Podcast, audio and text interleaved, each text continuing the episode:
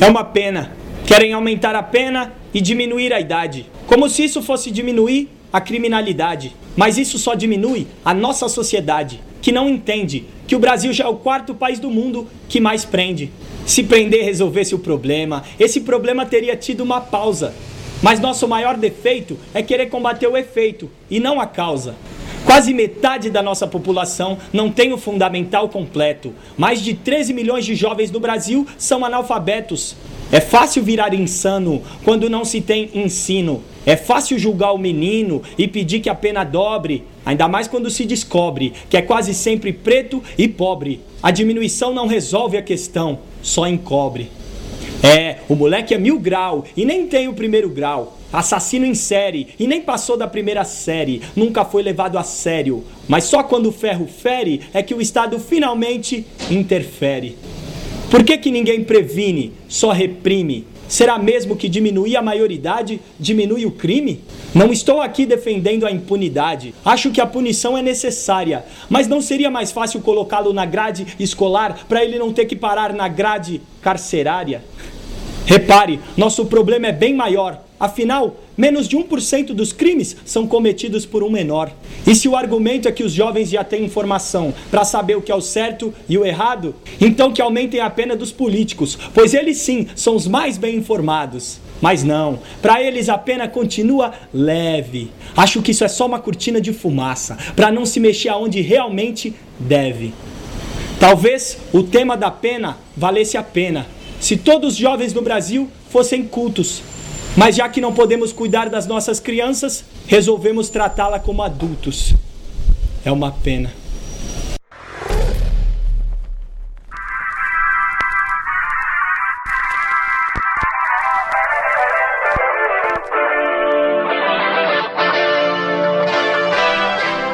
É isso aí, pessoal. Bom dia, boa tarde, boa noite. Esse é o Café da Confraria. Você ainda não conhece o Café da Confraria? Aqui são pessoas, amigos que nunca se viram, nunca se encontraram pessoalmente, mas se encontraram ali na Confraria do Café Brasil. Se você não conhece ainda a Confraria do Café Brasil, precisa acessar o site www.cafebrasil.top. Lá você vai conhecer como entrar na Confraria do Café Brasil e também acessar o Café Brasil Premium, é a Netflix do conhecimento. E nós estamos aqui, nós discutimos assuntos, conversamos, assim como nós conversamos lá no grupo do Telegram da Confraria e também do Café Brasil Premium. E agradecemos o nosso mestre Luciano Pires, que nos deu essa grande oportunidade de nos conhecermos, a princípio virtualmente, mas estamos aqui juntos fazendo esse podcast. É uma loucura, é, tem um tema básico, mas a gente vai para frente e vamos ver quem é que tá por aqui. Vamos lá. Opa, eu sou o Mal e tô por aqui. Eu sou a Juliana e eu também tô por aqui. Olá, eu sou o Paulo, falando de São Paulo e também tô por aqui. Olá, aqui é o Alexandre de Recife e eu também tô por aqui. Meio a tropeçando, mas tô por aqui. Bom, já que tá todo mundo por aqui, diga lá, Rony, qual é o tema de hoje? É isso aí, vamos falar um pouquinho sobre a maioridade penal ou a diminuição da maioridade penal. Hoje o bicho pegou lá na confraria com esse tema e nós estamos aqui, vamos debater esse tema que é um tema difícil, um tema polêmico, se reduz ou não reduz, se um adolescente que comete assassinato ou como aconteceu aí no Nordeste, né, Alexandre, um é, estupro coletivo e depois teve morte e tanta coisa. São muitas coisas que se passam no nosso país com adolescentes aí, crianças, né, até de 9, 10 anos, e a gente vê imagens de crianças de 10, 11 anos com revólver na mão e fazendo tantas atrocidades. Então esse é o tema e vamos trabalhar aí. E quem aqui é a favor da diminuição da maioridade penal? E quem é contra?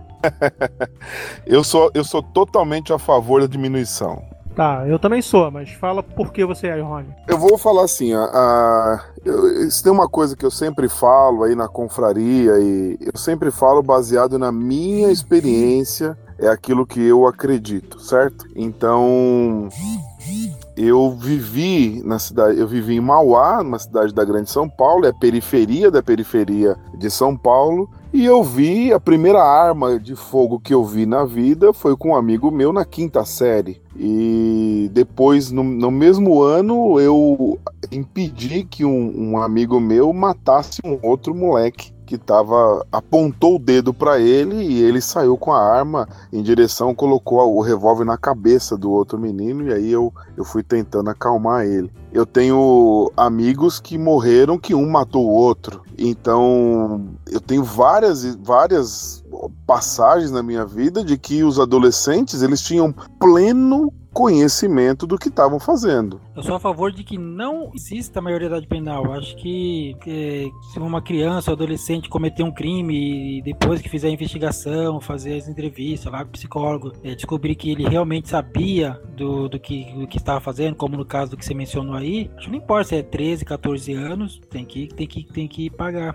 Eu, eu acho que, assim, é, hoje a, as crianças não são tão crianças assim. A gente está na era da informação. Pô, é difícil imaginar uma criança hoje que não tem acesso à internet e que consiga saber pesar as coisas, né? Então, cara, eu acho que a criança pode não ter filtro, mas que ela sabe o que ela tá fazendo, ela sabe. Então eu também sou a favor da diminuição dessa maioridade penal aí. Tá, e o que, que vocês acham do número de presos? É... Porque isso ia aumentar muito, né, o número de presos. Os presídios iam ficar mais cheios. Pô, mas aí que tá. Pensa no, no, no efeito bumerangue.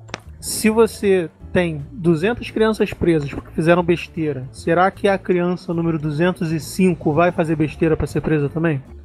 O grande mal hoje da nossa sociedade é saber que pode fazer qualquer besteira e sair impune. Se não houvesse impunidade, será que, que as crianças ou, ou os menores né, iriam fazer alguma besteira? Bom, eu sou favorável à diminuição, como eu discuti na confraria mais cedo hoje, eu propus o um modelo inglês, onde não há uma idade mínima para crime. O que há é somente, somente a, a julgação, o julgamento pelo crime e criminoso. É, é muito difícil, né? Agora, é, o que pode acontecer, eu acho que é possível acontecer um crime, uma criança cometer um crime sem que ela tenha noção de que aconteceu um crime. Por exemplo, eu vi acontecer uma vez que a criança soltou o freio de mão do carro e matou uma pessoa. Não é um crime, é um acidente uma coisa involuntária. É, duas crianças brincando com a arma do pai. Você já viu falar sobre isso? Foi lá e, e matou o amiguinho. Agora, o menino, eu, eu, eu a primeira vez que eu fui para fora do país foi com eu tinha 20 anos e eu fui com um rapaz que ele era segurança de traficante. Você sabe com quantos anos ele era segurança de traficante? com 12, 13 anos. Ele era segurança de um traficante. Andava altamente armado com 12 e ele foi segurança de segura, é, segurança de traficante dos 12 aos 15 anos. Esse menino, ele tem noção clara. Ele tem noção clara do que, do que é. Mas que segurança que ele dá para o traficante? Como assim? Não entendi. Um, uma criança de 12 anos ser segurança de um, um, traficante mais velho. É, porque assim, o segurança tá ali, o, o traficante tá ali na casa, tá ali na boca. E ele tá ali fora na contenção, filha. Se chegar alguém ali, polícia, ou alguém querendo fazer mal pro cara, ele vai sentar o dedo, acabou. É isso. Entendi. E também pode ser proteção, né? Se você quiser matar alguém e o menino de 12 anos estiver do lado, quem que vai ser o autor do crime? Ah, é, ele, ele vai cometer o crime e ele não vai preso, né? Porque ele é menor. Exatamente. Ok, indo na pegada do que o Malvo falou antes. A, a prisão de um qualquer criminoso tem um, um duplo efeito. O primeiro efeito é a, o encarceramento desse, desse criminoso que não vai mais cometer outros crimes. O segundo efeito é o exemplo dado para os outros criminosos que não foram pegos uma vez, mas vão olhar: opa, esse rapaz foi preso, eu posso ser preso também. Então, isso é de um efeito claríssimo na, na redução da, da criminalidade, principalmente de jovens e crianças que têm que cuidar da sua própria vida no futuro. Juliana, o, a criança de 12 anos que vai estar armada tem a certeza da sua impunidade. Então, quem também está do lado sabe que se essa criança matar alguém, ela não vai ser presa. Então, que melhor segurança e proteção que o traficante pode ter do que um inimputável? É, então, ele era segurança de traficante, velho. Isso é... Agora, se, se chega alguém ali, ele vai matar. Agora, ele tem consciência plena e total do que ele tá fazendo. Aí eu te pergunto, quantos, quantos menores por aí não têm essa consciência, né, essa ciência e, e se beneficiam disso? Você tem razão. É, é, é isso aí, eles se beneficiam disso. Agora, é, eu vi uma. Eu assisti várias palestras, ouvi o Magno Malta falando, ouvi juízes, ouvi muita coisa tal. É, teve uma, uma mulher que falou assim a diminuição da maioridade penal é a confissão de que a gente falhou na educação. É, é isso mesmo, é, é, falhou. Agora, vai deixar esses jovens continuarem matando para depois tomar uma outra atitude? É, não dá, né? Mas aí que tá, eu bato nessa tecla. Pô, hoje mesmo eu falei disso várias vezes. Cara, esse problema só existe porque, vamos dizer assim, é, os pais estão deixando a coisa correr frouxo, tá? Foi uma coisa que eu até falei, pô, se eu fizesse qualquer besteira, se eu fosse roubar, assaltar, pô, minha mãe soubesse, primeiro que é, tinha aquele conceito de vergonha, né? Você é, tá acabando com a imagem da, da, da família, com o sobrenome da família. E segundo que, pô, ela só ia olhar na minha cara e falar assim, pô, não foi isso que eu te ensinei, tá? Rony, é, meio que voltando ao que você falou antes, que o, realmente a criança vai matar e ela ter consciência completa disso, eu diria que a consciência é parcial por conta da própria idade desse jovem de 12 anos. A personalidade dele ainda não está completamente formada, ele não tem a noção de tudo que está fazendo. Ele está indo na onda, ele está achando que está arrebentando, está achando que está se mostrando como o cara mais fodão que tem na, na favela. Só que, na verdade, ele é só um, uma peça, uma marionete para o traficante mais velho. Vai ser descartado assim que ele alcançar a maioridade ou servir de escudo para levar um tiro de um rival, enfim. Tudo bem, Alexandre, mas é, eu não posso falar que esse menino de 12, 13 anos que tá com fuzil, que tá com uma arma, que esse menino não sabe que se ele atirar ele vai matar. Ele sabe que se ele atirar ele vai matar. Esse é o problema. Como dizia aquela música, também morre quem atira. também morre quem atira.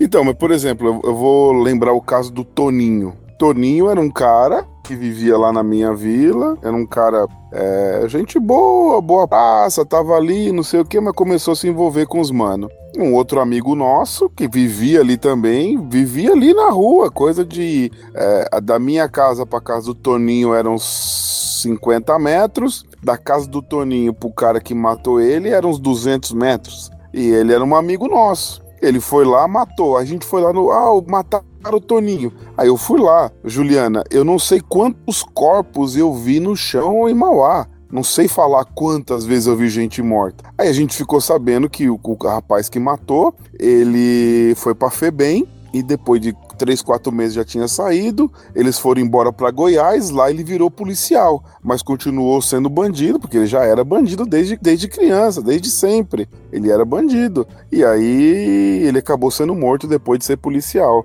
Esse menino, com 14, 15 anos, já roubava ali a vila, já fazia os pequenos furtos e tal. E, e ele matou, acho que com 16 e meio, quase, quase 17. Mas ele tinha consciência. O rapaz estava no bar, ele entrou com o revólver, deu na cabeça do rapaz e acabou. Então, olha, essa violência que você fala, eu acho que eu sou um pouco. Aliás, acho que eu sou bem alienada, porque a, uni, a máximo que eu vejo aqui, que eu presencio, é barulho de tiro. Então, para você saber, ó, meu pai morreu no dia 14 de outubro de 1989. Você não era nascido ainda, com certeza. Mas nesse final de semana que meu pai morreu, morreram 40 pessoas no ABC. Impressionante. Eu nasci no C, né? Em Mauá, qual é, qual é a porcentagem desse número de pessoas em Mauá? Eu acho que só de Mauá, porque pra você ter uma ideia, meu pai não pôde ter velório, porque ele chegou em casa, aquele tempo o velório era em casa, né? Ele teve o velório de, de meia hora só. Se eu não me engano, só pra Mauá foram acho que 23, uma coisa assim. Metade acho que foi pra Mauá naquele dia. É bastante, número expressivo. Justo, Rony, concordo contigo. Eu não estou eximindo ele da responsabilidade do ato, não. Eu só estou falando da, da inconsequência dessa criança porque ela não tem noção do que está fazendo. Não completamente, tá? Ela sabe que está atirando, ela sabe que está matando outro ser humano, mas para ela é, sei lá, um enorme videogame. Uma, tirar uma vida não é nada demais. Por conta também do que o Mal falou antes, da formação familiar, que não é educação, mas formação de caráter. Junto essas duas coisas, você tem um pequeno irresponsável que acha que a melhor coisa do mundo é ser o cara com a arma, com o fuzil que protege o grande traficante. Ele acha que é melhor que esse traficante, ele acha que ele é mais forte que esse cara. Isso não é tolice sem tamanho, é burro pra caramba esse moleque e vai se lascar na vida toda. Alexandre, tem uma outra coisa também que você me, me lembrou. É, antigamente, assim, por Rony, eu, você também deve estar na nossa, nossa faixa etária ou chegando perto, mas a gente tinha aquele, aqueles heróis que a gente queria seguir o, o exemplo, né? Um bombeiro, policial, médico. Cara, essa, essa garotada, eles têm como norte é, poder, força e armamento. E, pô, quem é que ele vai se espelhar? Quem é que, pô, não é no policial que tá tomando sempre bomba de bandido. Então ele vai, vai querer ficar é, é, vai querer se basear no bandido para tentar ser alguém próximo. Eu acho que nem jogador de futebol mais essa garotada sonha em ser, né? Eu ia falar sobre isso, a questão do modelo, né? É, é pro bem e pro mal, né? Se, se o menino, o modelo que ele tem é que eu vou estar tá com a arma e eu vou estar tá, eu vou estar tá bem, eu vou ser legalzão, então esse é o modelo que ele tem. Ele não tem outros modelos, né? E aí, agora, se ele tivesse o um modelo de que, ó, ser segurança de traficante, ser aviãozinho, ser vapor, é, isso dá cadeia, você pode ficar 10, 15, 20 anos preso, esse modelo ia segurar a onda de muito moleque, né? Ou não? Eu acho que iria sim, cara. O problema é, é justamente esse. É, hoje eu não sei se. Eu acho que isso começou também com a necessidade do, do, dos dois pais terem que trabalhar. É, tem também aquele outro, outro caso que com certeza não é a, a, maioria, mas tem o abandono. A criança cresce só com a mãe perto. Então ela tem que prover e com isso ela não consegue cuidar. Também o, quem, quem acaba criando o filho é a rua ou a TV e acaba virando um círculo vicioso, né? Será que é isso, Mal? Porque esse pessoal que começa no crime cedo é o pessoal da favela. Eu acho que é um perfil diferente, é um perfil que é de mãe solteira. Não, não, Juliana, eu conheço muita gente que tem dinheiro e que o, o cara quer, quer ser o bambambam, bam, bam, é aquele traficantezinho que, que vai dar e vender droga para os amigos dele de, que, que não sai de dentro do condomínio. Tem, tem esse perfil que o cara tem até a, a família bem formada, mas não sei se por pai tá, tá tendo por diretor de, de banco e tem que trabalhar pra cacete e não fica perto, não dá exemplo e o cara acaba caindo na armadilha. Mas tá lá, o cara não é. Ele não tem uma mãe solteira. Né? Ele é quase isso, ela é quase isso, porque o cara não, não fica ali perto o dia todo. E, pô, a mãe tá mais preocupada em, sei lá, ir pro cabeleireiro. Ou... Cara, eu já vi muita, muita coisa. Pensa o seguinte: eu conheço gente que se não foi por esse caminho, porque foi criado por uma babá gente boa pra cacete, tá? Esse, essa é a verdade. É verdade. É... Dinheiro e condição social, eu tenho, eu também conheço vários, eu tenho vários casos. É, tem que tomar cuidado para falar, para não vai, vai saber onde vai chegar, né? Mas acontece o seguinte, eu recebi uma, uma pessoa no meu escritório que o parceiro dela estava internado numa clínica de recuperação. Sabe quanto custava essa clínica? 8 mil reais por mês. 8 mil reais por mês. A família desembolsava 8 mil reais por mês. É uma família extremamente rica, mas que o cara já tinha 35 anos e a família dava sempre deu tudo o que ele quis e ele foi pro pior lado é, que possa ser possível ir, entendeu? Justamente, Mal. O, o, modelo, como o Rony falou agora há pouco também, é fundamental. Ninguém tem como modelo um policial, um bombeiro. Na verdade, meu filho tem, porque tem 5 anos. Isso não conta. Daqui a pouco vai crescer, eu tenho medo dele perder esse norte moral. Mas é, é minha responsabilidade manter que isso continue firme. Mas o, a construção de caráter se baseia, que, que se baseia em modelos não existe mais hoje em dia. Neguinho não quer saber mais disso, quer saber de, de videogame, de personagens rasos ou dúbios, de modalidade dúbia. Aí, cê, aí eu posso estar parecendo um velho chato pra cacete que fica criticando desenhos moralmente dúbios como é, Adventure Time, Rick and Morty e por aí vai. E por último, cara, eu acho que eu sou um pouquinho mais velho que vocês, eu tenho 41. É, já como o Mal tá falando, estamos caindo na, na questão da índole de cada um que não tem quase nada a ver com o meio onde essa pessoa foi criada, e sim com, sei lá, a alma, o espírito que está ali dentro, que é corrompido ou não, não sei.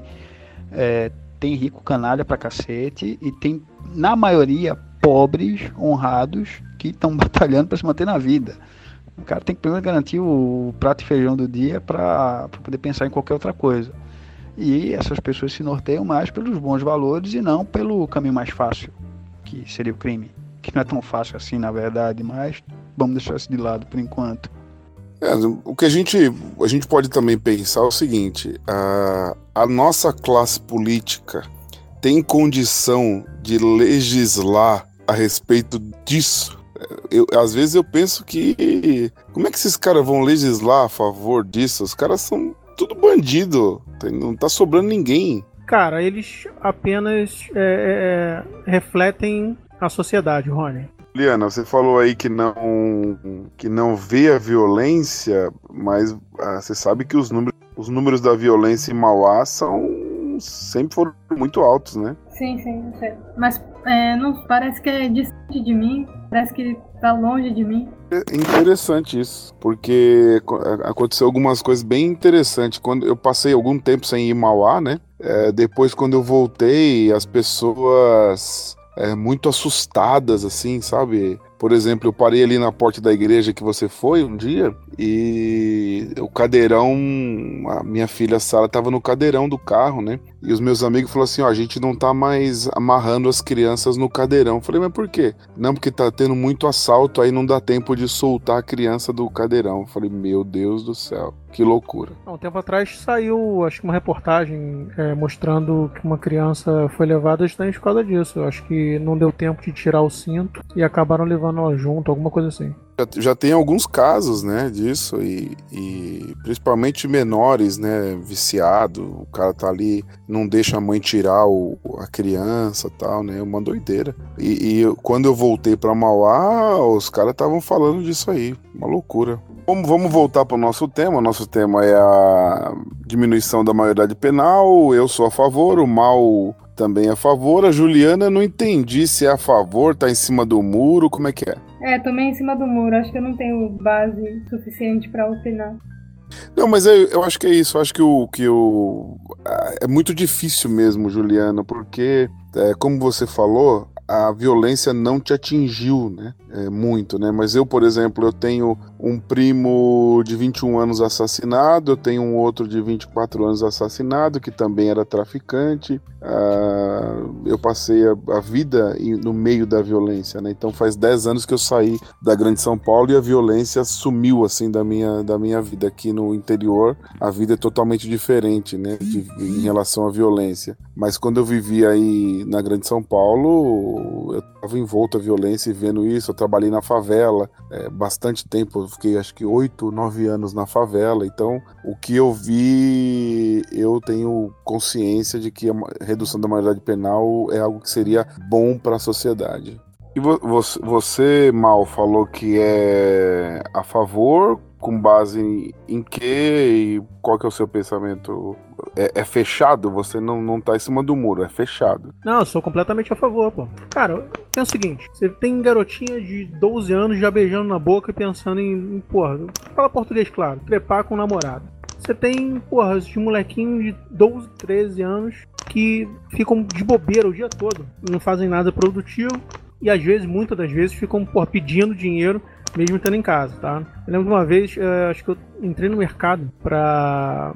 Voltando ao trabalho, comprar alguma coisa, acho que iogurte pra minha filha. Um desses garotinhos me abordou para pedir dinheiro. Eu olhei pro garoto, porra, eu olhei pro pé dele, um chinelo, porra, novo de marca. Olhei pra camisa, uma camisa nova e de marca. Olhei pra bermuda, Tipo assim, o cara não, não, era um moleque maltratado, não era um, um, um moleque que, que, porra, daquele que tá, tá passando necessidade. Aí eu te pergunto, pra que, que ele tá parado na frente do mercado pedindo dinheiro e ou pedindo pra, pra, pra alguém comprar as coisas pra ele? Tipo assim, coisa que minha mãe sempre falava, é, é como é que é? Mente vazia, oficina do diabo. Irmão, coloca, porra, a criançada vai produzir, fazer qualquer coisa. O problema hoje é que eles ficam soltos e não fazem nada. Aí quando não faz nada, pensa merda e faz merda. Eu acho que a escola de tempo integral aqui na minha cidade começou, já tá acho que há dois anos, vai entrar por terceiro ano de algumas escolas em projeto piloto de ensino integral. A ideia, pelo que eu entendi, é seguir para toda a rede período integral. Meu, você imagina a criança estando na escola 7, 8 horas da manhã, saindo 4 da tarde, 5 da tarde, vai diminuir tudo, vai diminuir gravidez na adolescência, vai diminuir violência, vai diminuir tudo. Pô, mas será que diminui? Eu lembro que há muito tempo atrás tentaram implantar isso uh, naquele projeto que chamaram, acho que de Brizolão, aqui no, no, no, Rio. Tinha o Brizolão e tinha o Brizolinha. As crianças, adolescentes ficavam em período integral, tinha comida, tinha alimentação, tinha tudo. E, cara, isso não foi pra frente. Eu, eu, eu acho que não, não teve melhora, entendeu? Eu acho que a escola é um, um, um ambiente para complementar aquilo que a família passa, tá? E hoje em dia é, as pessoas estão achando que isso tem que ser terceirizado. Quer ver? Deixa eu, deixa eu tentar achar aqui um, um, um lance que, porra, eu até coloquei no Twitter um dia desse, que é basicamente em cima disso que a gente está falando, é, só que não com, com jovens, né? Eram com adultos. Só um instantinho, deixa eu procurar aqui. Olha, a título de experiência, para acompanhar o que o Rony estava contando de experiência pessoal dele, posso dizer o seguinte: aqui, aqui onde eu morava antes, toda a minha infância, que era um sítio próximo da cidade de Recife, uh, eu vi o meu bairro ficar cada vez mais violento. Antes sempre tinha assaltantes, mas os assaltantes é, iam bem com a minha cara ou como da minha família, que não assaltavam meu pai nem minha, nem minha família, é, iam à nossa propriedade, ao nosso sítio, para pegar palha de coco, caju, para fazer as farras dele. E meu pai só exigia uma coisa: não mexam comigo nem com minha família. E olha que meu pai também trocava todas as lâmpadas da rua que eles quebravam para assaltar. Passados alguns poucos anos, o que aconteceu foi os novos criminosos, que essa turma tem vida curta, é, ignorou toda e qualquer honra e arrombaram duas vezes a, o sítio, uma das vezes rendendo minha mãe e minha irmã. Então vocês devem imaginar o trauma que isso pode ter sido, né? Uh, e a gente foi obrigado a sair do sítio. Teve que vender as pressas a um preço ridículo e morar num apartamento de dois quartos. Uh, enfim, a, a violência veio crescendo com esse tempo e a idade dos criminosos veio diminuindo junto exatamente por conta dessa sensação de impunidade. Igual mal, eu também duvido que isso funcione. Com os professores que estão ensinando hoje nas escolas, não vai ser tão diferente assim não, Rony. Uh, o moleque vai aproveitar aquele intervalo da tarde para se esconder atrás da quadra e pegar a menininha. Infelizmente, não é por aí. Tem que melhorar os professores primeiro. Eu, eu acredito muito na. Posso estar enganado, como várias coisas, eu posso estar enganado na vida, mas eu acho que a escola integral é, melhoraria muita coisa. Ah, eu coloquei lá na confraria o, um, um, print do que eu falei lá do, do, do, papo. Basicamente, o que aconteceu é o seguinte: é uma estação de BRT. BRT é como se fosse aquele trolebus aí de São Paulo, tá, o, o Rony? E fechou porque depredaram a, a, estação. Aí, pô, tinha gente lá falando que, ah, não, tem que fechar mesmo, que não sei o quê. E uma mulher veio conversando falando o seguinte: que as empresas, segundo ela, tinham que. Vou, vou, vou ler aqui o que ela colocou. Peraí. Na minha opinião, as grandes empresas têm que investir em educação também, com propaganda e fiscalização. Então, ela coloca isso como se é, as pessoas, né, as empresas, ou, ou, a escola, ou qualquer outra coisa que não fosse a família, tivesse que começar a ensinar como as pessoas têm que agir. E cara, não é assim. Entendi, mas o meu pensamento na escola integral é que esses meninos estejam longe das ruas e longe dos olhos dos traficantes. Traficante ou aliciadores, né? Quanto mais tempo longe deles, eu acho que diminui muita coisa. Mas eu posso estar enganado. Rony, pra, pô, isso, cara, a melhor coisa que você tem são aquelas atividades extra, extra escolares. Cara, eu ficava. Pensa o seguinte, eu era adolescente, a, a minha mãe nunca teve problema e ela confiava. Cara, eu saía 6 horas da manhã de casa e voltava às vezes 10, 11 horas da noite. Nessa época eu só jantava. Quando eu não tava estudando, o que, que eu tava fazendo? Cara, eu jogava vôlei e basquete o dia inteiro. O dia inteiro. Pô, se você pegar qualquer programa aí de, de jovens e adolescentes e inserir um esporte, ou música, ou qualquer outra coisa, cara, isso vai afastar a, a, a criança ou adolescente na curiosidade de conhecer o lado negro da força. Esse negócio de lado negro é uma coisa bem confraria, né? Rony, realmente concordo contigo. Por favor, não, não quis discordar de você. É que não é simplesmente trancar essas crianças numa escola durante o dia todo que vai conseguir realmente mudar as coisas. Vai ajudar, não nego. Mas a família tem que trabalhar nessa história, a família tem que participar. É como o Mal está dizendo já há um tempinho aqui. E ele está certíssimo nisso. E você também deve achar a mesma coisa. No final, teu trabalho tem sido basicamente isso. Você tem trabalhado na formação de caráter dos seus, da sua comunidade. Isso aí, pessoal. Vamos chamar o nosso mestre Luciano Pires para Café no Pires. Vamos lá. Bom dia, boa tarde, boa noite. Luciano Pires de novo no seu Café no Pires aqui, especial para esse grupo dessa confraria fantástica aí.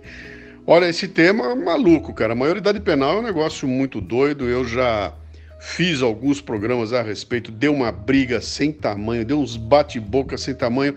Esse é outro daqueles temas que entra no mesmo saco da, da, da- do aquecimento global, da- do aborto, aquelas discussões que jamais vão ter um final.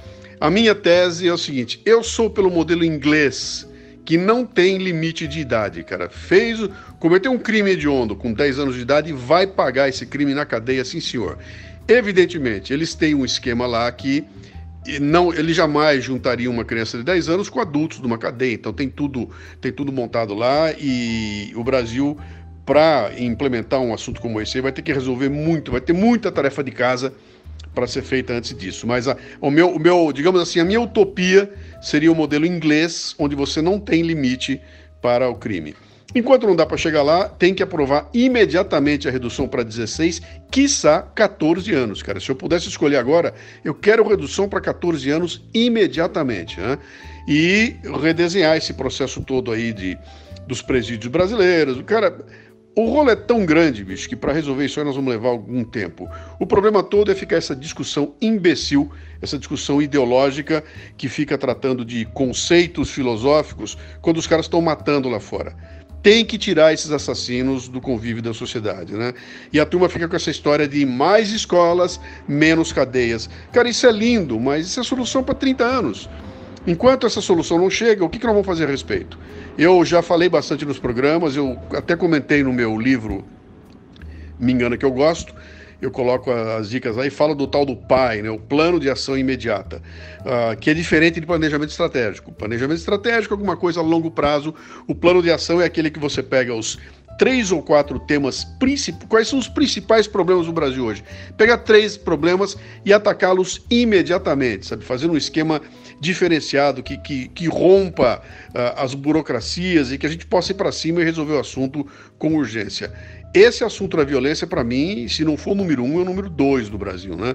Nós temos que dar um jeito de reduzir a quantidade de assassinatos no Brasil e uma parte importante disso é a redução da maioridade penal. Eu acho que vai passar a redução para 16 anos e não vai ser difícil passar. Eu já iria direto para os 14 anos, de novo, tendo como meta um modelo inglês. Não há limite de idades, cara. Tem que tirar essa moçada da, da- da- do trato com, com, com a sociedade, né? Tem que tirar fora da sociedade. Então acho que é, é por aí. Sei que esse negócio vai longe, essa discussão não tem fim, mas está aí a minha contribuição. Um abraço a todos aí, bem-vindos a 2018. Então é isso aí, pessoal. Vamos lá para as nossas dicas. Dicas da confraria. Quem vai começar aí? Juliana? Pode ser, pode ser. É, é, um, é um livro, um filme, alguma coisa, né? É qualquer, Manda ver. qualquer dica, uma dica sua para confraria. Então, eu indico o livro do Carregando o Elefante, não sei se vocês conhecem, é do. Quem escreveu foi. Foram, se eu muito não me engano, são dois diretores da. Juliana caiu? Calma, calma. É, eu tava procurando o nome. É, então, quem escreveu foi o Alexandre Ostrovic. Eu não sei se eu pronunciei o nome dele certo. Ele é diretor da Multilaser. E no livro ele ele cria um Brasil que ele gostaria que existisse. E aí ele fala da. ele explica toda a parte, a organização política do Brasil. É, e explica por que, é, por que e como o, é, toda, é, como é que fala? O ministério podia, é, pode se diminuir o ministério, diminuição de leis, de imposto, e é, o que eu gostei no livro é que eu consegui entender melhor como funciona a política brasileira. Ah, e só mais uma coisa. É, eu não, não necessariamente eu concordo com tudo que ele fala, mas eu acho que é uma. A maioria acho que poderia ser aplicado. E é isso. Você que é ouvinte do Café da Confraria, é, nós estamos numa discussão muito grande lá na confraria a respeito de cotas. E eu fui instado é, para ler um livro e eu comecei a ler. É o livro do. E agora, peraí. Thomas Sowell, né? Ação Afirmativa pelo Mundo. Vou pegar o nome da editora. Enquanto o Rony pega a editora, deixa eu só falar mais uma coisa aqui do livro que eu indiquei. Esse livro ele tá disponível de graça. Eu baixei o e-book de, gra de graça disponível na internet. É só procurar pelo nome e já aparece o link pro, pro livro é, no Google. É Ação Afirmativa no Mundo, Thomas Sowell. É Realizações Editora. É Realizações Editora. Eu tô lendo, é um livro é, denso, mas eu acho que a leitura é uma leitura boa. Ele traz alguns dados das ações é, de minorias pelo mundo. Está é, sendo uma leitura bem interessante e eu recomendo que você leia também. Está no, no, no Amazon, eu paguei R$ reais no Amazon, no Kindle. Bom, a minha dica é. Não tem nada de livro, mas que vocês tenham a mente aberta para aprendizado e experimentar coisas novas. Tá? A gente sempre fala lá na confraria de, de moedas virtuais. É só para dar um exemplo, eu consegui eu consegui transformar dois dígitos em quatro dígitos em um período de um ano, um ano e pouco. E isso só com moedas digitais. Eu tô falando em dólar, tá? Então, abre a mente. Sempre tem uma tecnologia nova, disruptiva para ser aprendida aí. Parabéns, hein? Quiser convidar a gente para um passeio aí no Rio, já tá podendo, né? Ô, oh, tô nada. Eu quero alçar voos maiores aí. Pois bem, minha dica cultural agora vai ser o seguinte: já que a gente estava falando muito de violência e formação de caráter de criança, uh, vão assistir Cavaleiro Zodíaco. Tem porrada? Tem porrada pra caramba, mas tem uma formação de personalidade, de valores morais bons que você leva sem perceber principalmente das duas primeiras sagas, a Batalha Galáctica e as Doze Casas. Vejam, assistam e aprendam um bocado sobre valores morais, filosofia e história. Acredite, tá tudo isso lá nos Cavaleiros. Bem, pessoal, vamos dando o nosso tchauzinho aqui, começando aí, quem vai dar um tchau pra gente fazer o fechamento aqui do Café da Confraria de hoje. Buenas noites. É, boa noite, boa tarde, bom dia aí para todo mundo o Alexandre falar para eu poder fazer o encerramento. Fez tudo certinho até agora. Agora mandou uma que não dá tempo de eu clicar. Vamos ver se eu consigo aqui. É impossível, Alexandre, vai ter que mandar outra. Vamos ter que pegar esses quatro dígitos aí do mal e pagar o nosso editor dessa vez. Pô, desse jeito eu tô quase trocando minha dica. Boa noite, pessoal. Até a próxima. Que legal participar desse programa. Rony, muito obrigado a você, principalmente, por me aturar. Que nada, não precisa agradecer nada. Pessoal, obrigado. Foi muito bom participar aqui com vocês também do Café da Confraria. Você que está ouvindo o nosso programa, é uma alegria, porque o nosso programa é assim: o negócio é feito ao vivo, a gente nunca se encontrou, a gente nunca se viu, nós estamos ligados, linkados, plugados, juntinhos lá na Confraria do Café Brasil no Telegram. Também estamos no Café Brasil prêmio. Você pode acessar o www.cafebrasil.top. Lá você vai ter todas as informações, como entrar na confraria, como acessar a Netflix do conhecimento, que é o Café Brasil, e aquele nosso sempre agradecimento para o nosso mestre, o mestre Jedi, o Luciano Pires. Tá bom? Você que está aqui ouvindo nosso programa, ligado, que logo logo a gente aparece aqui de novo e a Claria é isso. É alegria, é bate-papo e é muita coisa legal, tá bom? Um abraço, tchau, tchau. Café Brasil.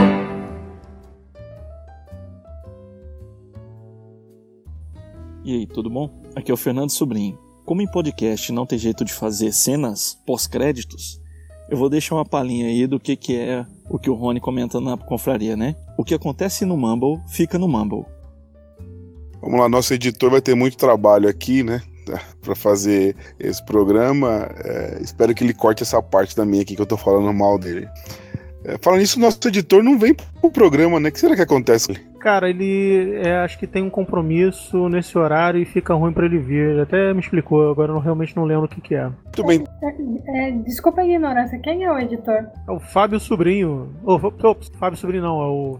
Fernando. Caramba, Fernando Sobrinho. É porque eu tenho um amigo que se chama Fábio Sobrinho. Porra, eu troquei os nomes agora.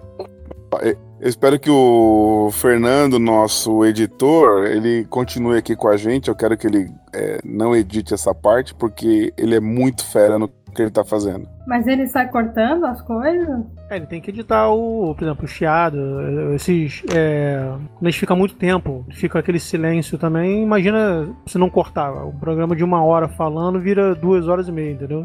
Ah tá, o silêncio faz sentido, mas é, tem fala que talvez não ficaria até legal uh, deixar, mesmo que, sei lá, não seja do assunto. Ele... Não, melhor tirar minha filha gritando no fundo do que deixar, entendeu? Não, ele, ele, ele é muito fiel, assim, ele, ele faz algumas, alguns cortes, mas não altera o conteúdo, não. É, e, e eu escutei o, o, piloto hoje, só hoje eu fui escutar. Ficou bom, gostei. Você ouviu o piloto e ouviu o segundo, a diferença é gritante, né? É, o segundo eu não escutei ainda, vou escutar. Provavelmente amanhã.